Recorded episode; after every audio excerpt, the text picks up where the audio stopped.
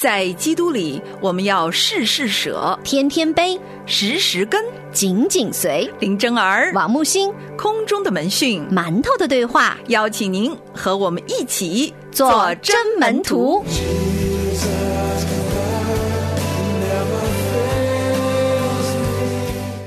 主内的弟兄姐妹们平安，欢迎收听馒头的对话，我是木星。我是真儿。周一解经大不同来到了创世纪三十八章一到十一节哈。那时犹大离开他弟兄下去，到一个亚杜兰人名叫希拉的家里去。犹大在那里看见一个迦南人名叫舒亚的女儿，就娶她为妻，与她同房。她就怀孕生了儿子，犹大给她起名叫尔。她又怀孕生了儿子，母亲给她起名叫俄南。她父又生了儿子，给起名叫士拉，他生士拉的时候，犹大正在基西。犹大为长子尔娶妻，名叫他玛。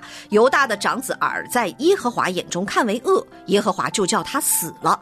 犹大对俄南说：“你当与你哥哥的妻子同房，向他尽你为弟的本分，为你哥哥生子立后。”俄南知道生子不归自己，所以同房的时候便移在地，免得给他哥哥留后。俄南所做的，在耶和华眼中看为恶，耶和华。也就叫他死了。犹大心里说：“恐怕士拉也死，像他两个哥哥一样。”就对他儿父他玛说：“你去在你父亲家里守寡，等我儿子士拉长大，他玛就回去住在他父亲家里。”这段经文的精彩啊，绝对不亚于宫廷斗争，让我们大开眼界。就是在整个以色列先祖的家族的描述当中，犹大突然好像莫名其妙，怎么就描述了犹大的家族？因为创世纪三十七章还在讲约瑟被卖哈，卖卖到了埃及，进入了波提乏的家里，这怎么突然一下犹大就窜出来了？对，让人觉得有点摸不着头脑。但是大家知道，其实整本圣经是一个救恩史的记载，犹大当然在整个救恩史里面有。最最重要的一个地位，因为主耶稣后来就是从犹大支派而来，必须要交代犹大是透过什么样的一个状态，然后生出了耶稣的先祖的。嗯，而且同时呢，犹大的生活其实别的地方都轻描淡写。但在这里呢，他对约瑟后来的生存有着至关重要的地位。犹大的故事的描述对旧约来说很有意义，对新约来说也是一个至关重要、浓墨重彩的一笔。那所以我们今天看到的十一节经文呢，里面却让我们哗然，每一节的描述都让我们跌破眼镜，然后下巴掉在地上，不敢想象，就无法想象。然后说这样赤露敞开家庭里面的一种恶的描述，一点都不给人留面。面子啊！我们有一位高青松弟兄哈，就写来一封信件，他就问我们，他说圣经当中很多章节是不适合青少年来阅读的，你们怎么处理呢？例如俄男知道身子不归自己，所以同房的时候便移在地上，免得给他哥哥留后。对于一个青少年而言，看到那个话语的时候，满脑子就有场景了，怎么办？怎么办？你们该怎么去面对哈？正好，我觉得我们也请大家收听真爱住家三月一号就要播出的《父母如何在家对儿女进行性教育》。其实这样的一个圣经描述是最。合适带出一个好的关于河神心意的对性的认知。如果青少年他早就应该知道关于比如说这个射精的问题啊，男女之间的性的亲密啊等等，你不教他，我告诉你，他他也从别的地方早知道。所以当我们去读这个经文的时候，我们千万不要本末倒置去找这些其他不重要的东西。我先给大家看最重要的东西，然后我们再回到关于跟青少年怎么谈这些话题。我们首先要看的就是这一段。经文你看到的时候，你要知道犹大开了一个错误的门，就是他随随便便就娶了迦南人外邦女子为妻，而且是一看见就是真的是一个祖宗上传下来的毛病啊，都是属于这种眼目的情欲，外貌协会通通都是协会会长级的人物，马上就娶了对方为妻，而且生出来的孩子呢，很显然并没有带到神的面前，每一个都是恶的，从长子耳就开始，因为太。太恶了，恶到一种程度，最后性命被神取走了。与其这么说的话，我们觉得其实人的恶就是伴随着恶果嘛，因为罪的公价就是死，所以我们并不知道他是怎么死的，可能是病死的，可能是灾害，可能是什么原因，可能甚至被神击打。但是最重要的是接下来的一个描述，就是俄南他的次子为什么也被神击打，就是因为其实，在以色列家族当中，我们知道。长子如果死了，他的名分是可以传承到他的孩子的身上，也就是意味着俄南是为什么不愿意为他的哥哥留后呢？分家产呢？对，直接跟财产有关。是，所以他。爱财是胜过所有的兄弟手足的情谊的，甚至他也不遵守神的律法，因为其实神在他的选民当中设立的这些家族的各种各样的一些规矩，都是在爱的基础上进行。就是你怎么去一方面爱神，表达对神的敬畏；另外一方面表达你爱你身周围的，从家族当中，然后到民族当中，到你的部落当中的一种爱的表达。很显然，犹大的家庭教育是很失败的。所以，当他看到他的老大、老二相继都已经被神击打走的时候，他用一个自欺欺人的方法赶走了他的儿媳妇。但这个儿媳妇非常的特别，因为她是出现在耶稣基督家谱之上。这样的一个外邦女子，里面没有对她任何的描述，但后来我们就知道了，她比神的选民更加的有益。是她自己说的，对，比我更有益。对，他在这个过程当中，她就没有任何发言权。她的唯一的目标就是让神在她自己的原来的丈夫身上的这个应许得以成就。好像在人看这个女人，简直是为了要生这个孩子，无所不尽其极嘛？不是。他为了要得到这个应许，因为长子的儿子是会得到双份的，而且他必须要完成他自己作为母亲、作为妻子的一个责任，所以我认为她其实是一个非常独特、非常勇敢的一个女人。在那样的一个环境底下，她甚至不在乎自己的名声，不在乎自己的地位，她只在乎要完成上帝在她的这个生命当中的托付，所以她后来去做了。在一到十一节的描述里我们看到了犹大这个人，他的很多不尽人意的品格，比如说好色啊，比如说怕事，比如说不是一个称职的父亲。虽然他有父亲的爱，但是他的方法就是保护我自己的家族，把那个不是我家族的儿媳妇赶出去。还有就是并不敬畏上帝，并没有像后面他去保护卞雅敏的状态。所以其实我们真的发现了，就是在犹大的支派当中，神拣选了他的家族，不是因为他有什么特别特别好的这个地方，但是从一个人的角度看不出来的时候，我们就会在想说：神呢，你为什么？为什么要把这个放在这儿？是因为在神的所有的故事当中。哪怕我们有可能以我们自己的错误，以我们自己的罪恶各方面，好像在混乱神的一个计划。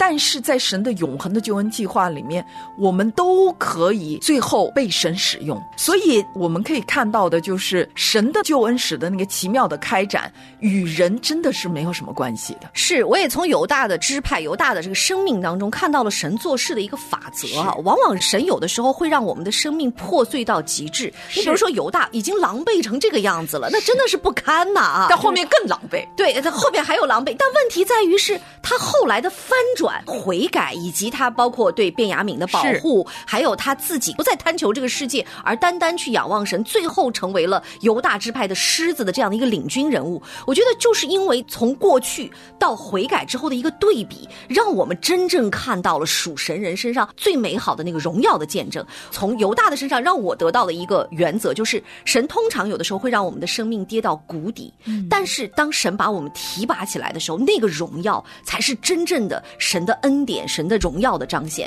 所以，弟兄姐妹们，无论你现在的生命经历怎样，无论你过去多么的肮脏、破碎、糟糕，不要怕，因为当你把自己交给神，当神把你从那样的一个状态当中翻转、更新过来的时候，那才是真正最荣耀的见证。是是，所以其实从这个角度来看呢，我们就知道犹大的整个故事和经历呢，也是圣经惯用的一种描述的方法，因为他从来不避讳我们人的软弱，他的。目标不是以人为中心的个人英雄主义，他是以神为中心的一个启示，让我们透过整个旧约到新约的一个启示，让我们更深的认识神。和我们自己，因着认识人的本相，就更加的去感戴这样的一位神到底为我们做了什么。话又说回来了，关于怎么跟青少年孩子谈关于性的话题的时候。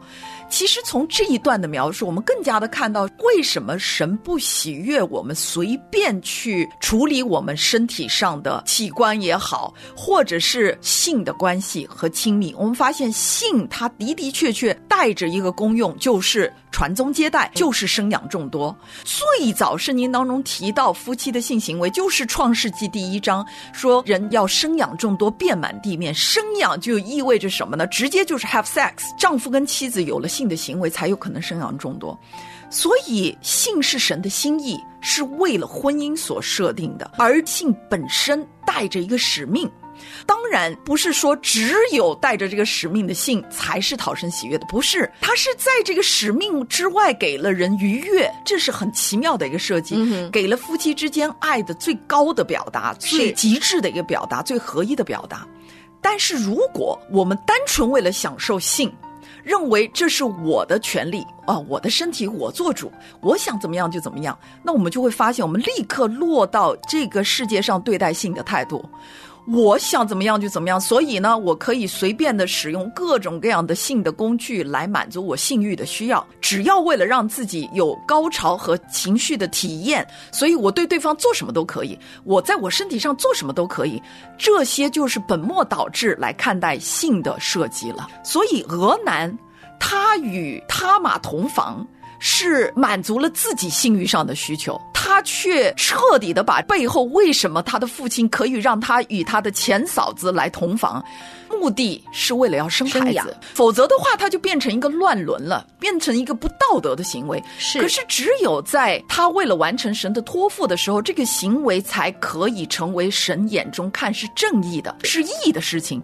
所以你看他选择了什么？可以呀，我可以去做啊。他一方面是欺哄了神，也欺哄了自己的父亲，欺哄了他妈。嗯，所以他的这个行为是一个非常邪恶、自我中心的行为，不是这么简单。但他又不愿意承担责任哈，我不愿意分家产。不单单是家产，就是说他的这个行为变成了一个变相的强暴，变相占便宜，变相侮辱了自己的前嫂子。这个背后是极其邪恶的一个行为，不单单只是我们以为的不要分家产这么简单，是因为他一。方面享受了自己肉体的情欲，那我们怎么跟孩子去讲呢？首先，性的产生是神圣的，是神所看重的，专门为夫妻所预备的。